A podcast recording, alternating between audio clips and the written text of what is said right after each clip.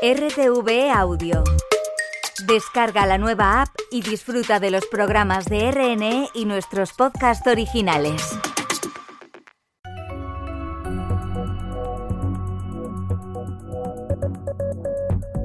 Radio Exterior de España.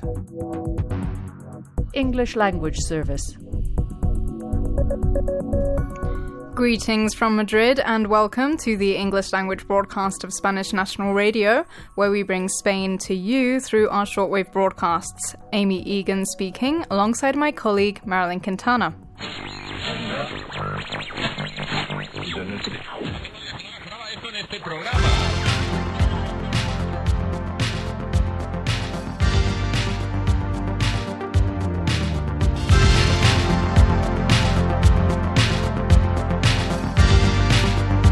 The 13th of February was World Radio Day, a date set by UNESCO to celebrate and recognize radio for all that it is.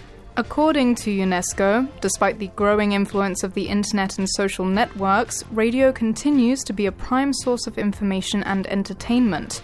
It is estimated that over 4 billion people listen to it. Radio is also the medium that reaches places others do not.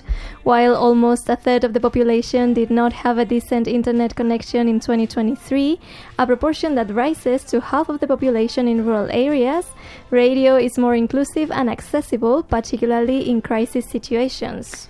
Being a shortwave radio broadcaster, Radio Exterior de España reaches almost every corner of the planet, and it's an honor to be broadcast far and wide. This year, World Radio Day's theme is a century informing, entertaining, and educating.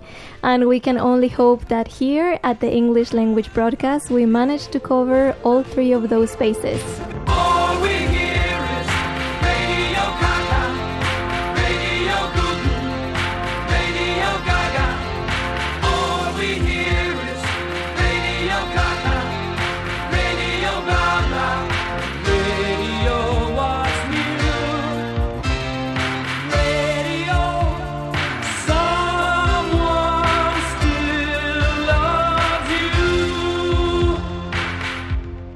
In today's broadcast, UNESCO Communications Chief Mirta Lourenço will be joining us to talk about World Radio Day in further detail. But World Radio Day isn't the only thing we're celebrating this week. The 14th of February is, of course, Valentine's Day, and this week is also Carnival Week in Spain and in quite a few other countries. Marilyn's going to tell us about a particular carnival tradition in the southern Spanish city of Cádiz.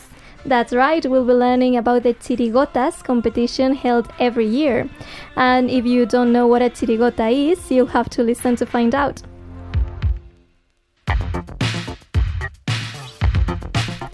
Today we have help from sound technician Jorge Gomez and producer Cristina Dorado. We're listening to Radio Ga Ga by Queen. On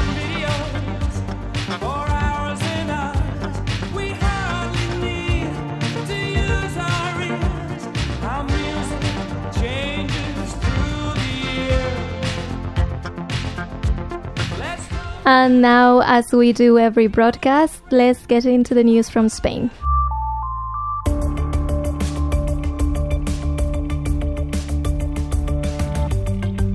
Farmers' protests continued on Wednesday in the Spanish regions of Galicia, Castilla y León, Madrid, and Andalusia.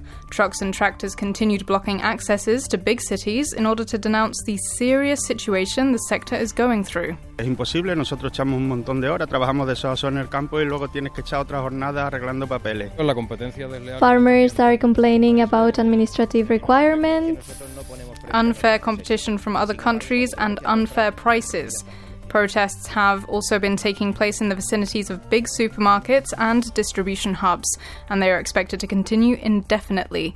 On Thursday, Minister of Agriculture Luis Planas will meet with the main agricultural associations in hopes of reaching an agreement. In the past month of January, fires devastated around 3,600 hectares in Spain. That is seven times more than in 2023. More than half of the fires took place in the northwest of the country. The latest fire took place at the beginning of the week in the region of Valencia, affecting 14 hectares of land. Firefighters were able to stabilize the fire, but 30 people had to be evacuated. Early investigations show that it was intentional. Researchers point to climate change and droughts as the main cause for the increase in fires as a whole and call for more prevention and extinction measures. Cristina Santin, researcher in the University of Oviedo. Todavía es insuficiente. Vamos a tener que meter más recursos en esto, tanto en prevención como en extinción. She added that resources are insufficient and fires are now an all year round problem, not only in the summer. Spain's latest report on work related casualties came out on Tuesday, and the results are concerning. On average, two people died in work related accidents every day of 2023. 721 people died at their place of work or on their way there. Most of these accidents occurred in the construction sector, followed by manufacturing and agriculture. This week, the Ministry of Labour announced negotiations with unions and business owners that would update the workplace hazard prevention law. Joaquín Pérez Rey, Secretary of State Labour and Social Economy. no nos pueden hacer olvidar jamás que una sola muerte, una sola enfermedad en el trabajo es algo inaceptable. We can't forget that just one work related death or accident is unacceptable. The number of casualties is slightly lower than in 2022, when 826 people lost their lives in work related accidents. You're listening to the English language service of Spanish National Radio.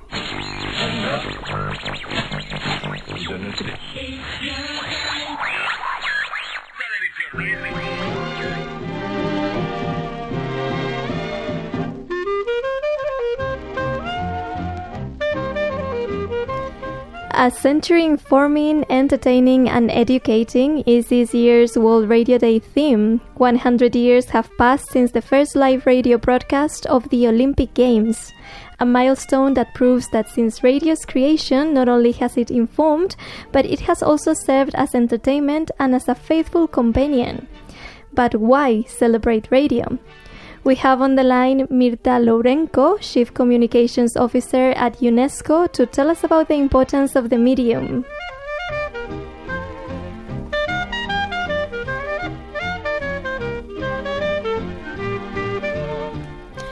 Now, Ms. Lourenço, what makes radio worth celebrating by UNESCO standards? Well, World Radio Day was proclaimed uh, thanks to Spain, that proposed it to UNESCO and then to the UN General Assembly. And it was a way of celebrating all services that radio has provided humanity uh, during years. Uh, it's uh, it's still the most inclusive um, medium for communication that provides access to information, um, disregarding the level of education of the person, so it reaches uh, all segments of the population and it reaches also hard to reach uh, groups uh, where perhaps mainstream media is not the main uh, channel to to get news or where local languages are spoken and uh, and there are not enough language services for example for certain populations hmm Could you perhaps call it a democratic medium in that way? Absolutely, it's uh, it's democratic in that sense, and it's also democratic in the sense that radio has always given the microphone to the street, say to the people. Uh, so uh, i it's um, it's of course very good that today we have podcasts and we we have uh, streaming of programs, but these are less interactive. Whereas with radio, uh, there's always the possibility of doing a vox pop, of interviewing people in the street, and being in real time where the the news are, where the issue is happening. It's also very democratic. You know why? Because uh, uh, it, it's diverse. You know, it's it's uh, radio is uh, large organizations of uh, of broadcasting. It's also small local uh, radio stations. It's the community non-profit uh, indigenous uh, radio stations. And shortwave and different times. So this structural diversity, let's call it, um, serves as a, as, a, as a vehicle, let's say, for different, very varied uh, voices. And, and that's why radio has been more often than not a champion, let's say, for human rights. Not always, we have to uh, acknowledge, but in most cases. Um, you mentioned podcasts earlier, and there's a lot of talk with new mediums constantly coming up about the idea of radio perhaps becoming more obsolete. Everyone, for example, knows the song Video Killed the Radio Star, but that's far from the truth, I understand. Yes, it's far from the truth. Radio is still the most used medium. It suffers from a from an issue of perception that some people think it's obsolete, but there's no statistic confirming that radio is obsolete. Uh, On on the contrary, uh, the um, UNESCO has a, a, a position embracing all types of media, that is uh, cable, broadband, um, satellite, uh, and uh, terrestrial broadcasting. Fact is that when there are emergency situations, tornadoes, flooding, and whatnot, the most robust system continues to be uh, broadcasting because of the towers, because of the of the parallel power sources, and because the teams are prepared for for uh, breaking news and emergency plans, but it's still the one. Uh, radio is still the one that continues to provide information and provides life-saving information. And we don't have to think about developing countries for this. Uh, if we take Germany, in, for example, in 2021, there was a big um, flooding of a valley. There was this flooding, and, and the ones that continued to to broadcast and to provide the information that saved lives was uh, FM radio. So uh, some countries have been a bit too quick to get rid, let's say, of shortwave radio. It's as of today, broadcasting, terrestrial and satellite broadcasting are the ones that can that can function even when there are electricity cuts and connectivity failures. Uh, there is also never the problem of um, of um, satura- there is never the problem of saturation of broadband for Mhm. example. Uh, uh, there is never a problem of saturation as broadband has, uh, and which is prone to happen during emergency with lots of people seeking information at the same time. So, uh, so we UNESCO uh, promotes um, knowledge society where uh, people can choose the sources of information from a variety of possibilities, and this includes all of uh, all all of it, all, and this includes all of the platforms on conditions that, uh, of course, there is uh, respect for human rights and and um ethical uh, journalism. hmm We here at Radio Exterior de España, we broadcast on shortwave worldwide and also in different languages. Now, I was wondering if you could tell us why it is important that shortwave broadcast continue. Well, we have seen uh, with the war in Ukraine uh, uh, the usefulness of shortwave. It travels long distances and it can keep uh, informing the population, uh, whatever the um, emergency situation um, or situation of disaster. Uh, it's uh, uh, the power goes out, um, or, or there is a war destruction. Um, many of the crises are man human-made. Many of the crises are unfortunately human-made, and they can tower communications uh, facilities or, or electrical uh, supply. Uh, so, especially for people that are in remote places, it allows a service to be to be able to to continue. It is also important uh, for uh, the aspect you mentioned about the variety of languages is also important. We are presently uh, in the decade of uh, indigenous languages, for example, that UNESCO is observing. So that shortwave is able to provide uh, this public service to different groups uh, independently of the languages they, they master. It gives a sort of accessibility to, to, to the content, uh, access to news and access to to news, and also a very important, a very yes, to news in the world, and also a very important feature that that radio has, which is interaction, the dialogue, uh, the dialogue. People call, people less leave questions. Uh, it is a way of of defending or safeguarding freedom of expression, and it's one of the key of the popularity for the popularity of of radio. Okay, well, Mirta Lourenço, Communications Chief at UNESCO, thank you so much for taking the time to talk to us today. Thank you, and uh, happy World Radio Day to all listeners.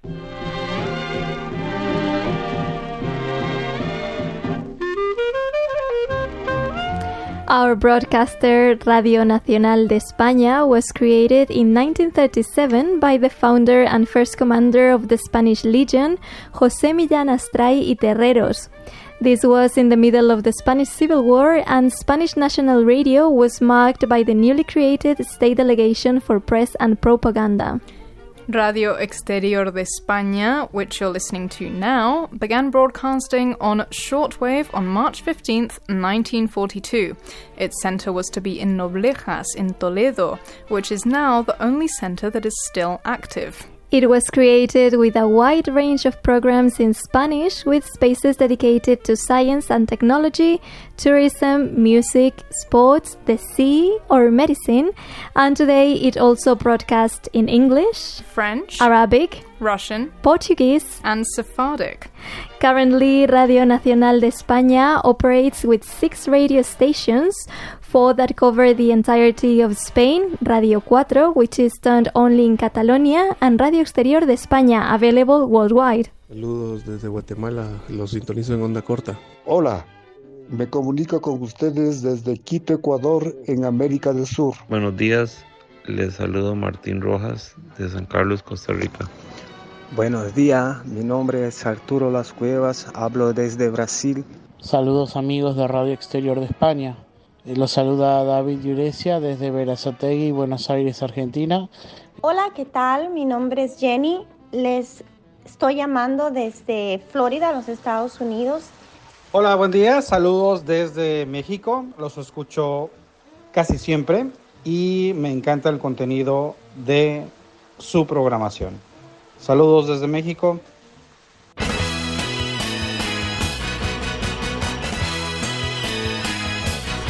And of course, radio would be nothing without its listeners. So happy World Radio Day to everyone out there who tunes in.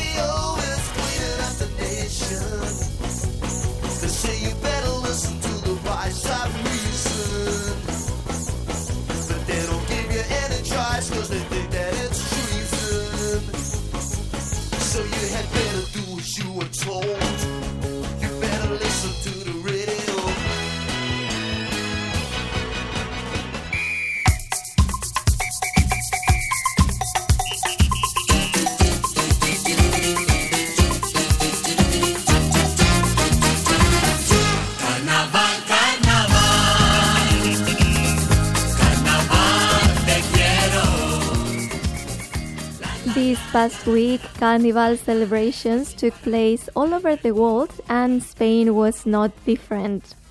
The official carnival celebrations have their roots in Christianism, and they are the festive season that occurs right before Lent. During this time, Christians are allowed to enjoy and satisfy all of the appetites before Lent when they go through a restrained period. In fact, the word carnival comes from the Latin carnem levare, which means remove meat in reference to the fasting. In Spain, a traditionally Christian country, carnival festivities take place all over the country, even in small towns and villages. And they come in all shapes and forms, from the most traditional ones, like the one in Santa Cruz de Tenerife, where they choose a carnival queen similar to the one in Rio de Janeiro, to the one in Cantabria, where they hold a trial at the seabed, or the one in Pontevedra, where they bury a parrot. And everyone, Christian or not, is welcome to join the celebrations. Carnaval, carnaval,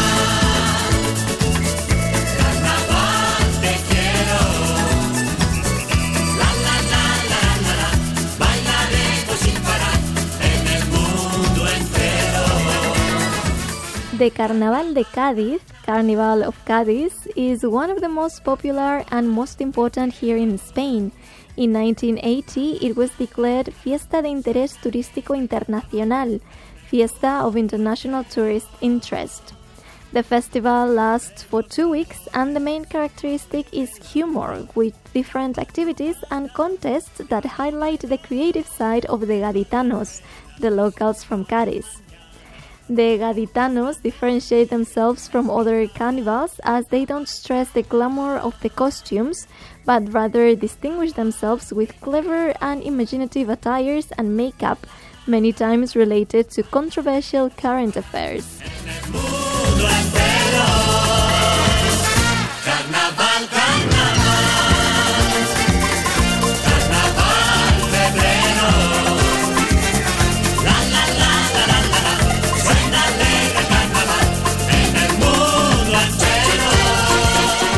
Precisely, current affairs are usually the protagonists of the Carnaval de Cádiz. The musicians and performers who participate in the events usually sing about them in a critical manner, transforming the festive nature of carnavales into a way to denounce political or social injustices and to criticize the power. Probably the most important event during the two week long celebrations is the official contest of carnival groups. Every year in the Gran Teatro Falla, several carnival groups compete for the first place in the contest. The categories are chirigota, comparsa, coros, and cuartetos. Suena alegre carnaval en el mundo entero.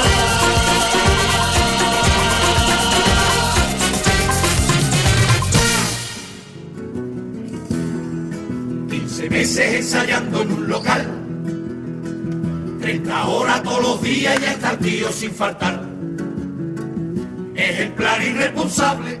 The chirigotas are a type of composition that have a clear sense of humor. The lyrics usually include double meanings and plays on words, and they also include sarcastic or critical remarks, especially targeted to social and political figures. Although they originally only sang a cappella, in the 20th century they also introduced drums, cymbals, and even guitars, together with their traditional pitos, whistles of cane. The way they dress is usually more modest than other categories, but their costumes and makeup are still quite extravagant.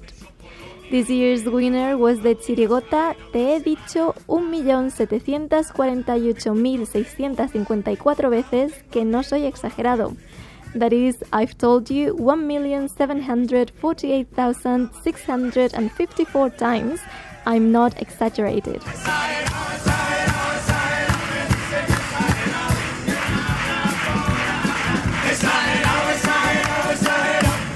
Exagerado, un nuevo día en la ciudad invisible. Ha cantado el gallo rojo.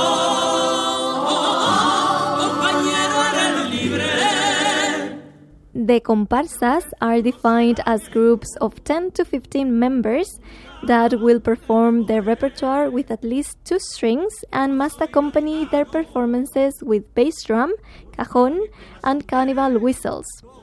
They usually deal with more serious topics or are at least more serious than the chirigotas and are usually more controversial as well. Its members have great and beautiful voices, and the conjunction of harmonies between the different types of voices are very important. This year's winner was La Oveja Negra, the Black Sheep, which sang in Catalan to criticize the negotiations between the socialist government and the Catalan separatists. Nostre poble no es un poble, com és el vostre. Catalunya és nostra pàtria, la resta és la puta Espanya, un país de repressió. For seven votes, you have resuscitated dictator Franco, they said, and finished asking Catalans to leave if they don't want to be Spanish.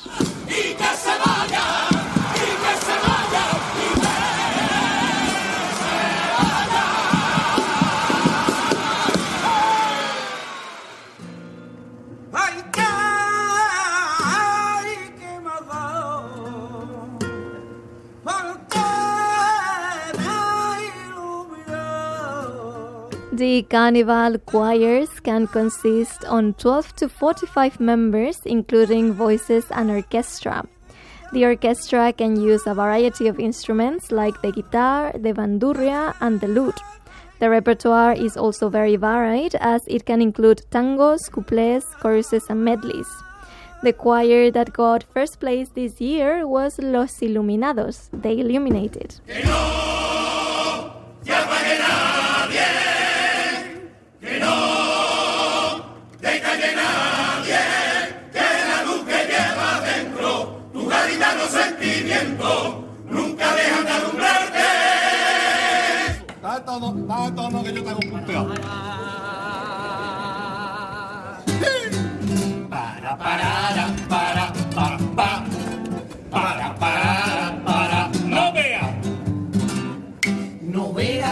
Veranito nos dio rumiales. ¿Qué dice? Last but not least, the quartet. They don't necessarily have to be composed of four members, they can be three, four, or five. They can be accompanied by whistles and other instruments for rhythm or when costumes require it. The repertoire usually includes presentations, parodies, and couplets, which are of course sung and rhymed, although in recent years they have also included other genres. The winner of this year's contest was the quartet Los Cocos de Cádiz, the coconuts from Cádiz. Lo siento, Pixar, todo el mundo no puede ser de calle.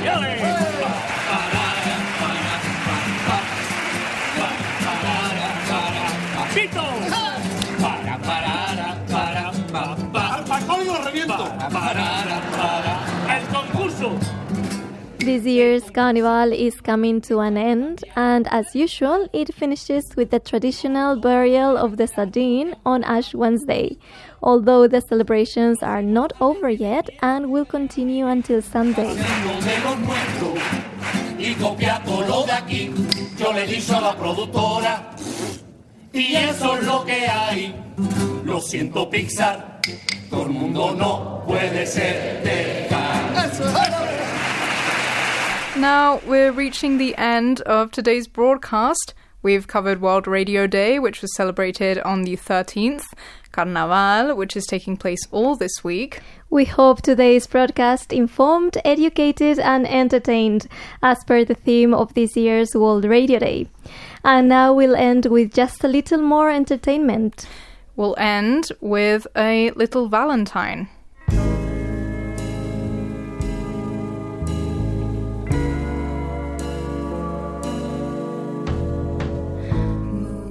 Today, Wednesday, the full lineup for Madrid's Noches del Botánico Summer Music Festival was finally revealed. Artists like PJ Harvey, Tom Jones, Toto, and Pixies will be playing in Madrid during the summer months, and the festival will be opened by American singer songwriter Mitski. So we'll say goodbye today with this romantic tune, Mitski's My Love, Mine All Mine. You're listening to the English language broadcast of Spanish National Radio with myself, Amy Egan, and my colleague, Marilyn Quintana. Today we've had help from sound technician Jorge Gomez and producer help Cristina Dorado. Thank you for listening, and we hope you tune in for future broadcasts.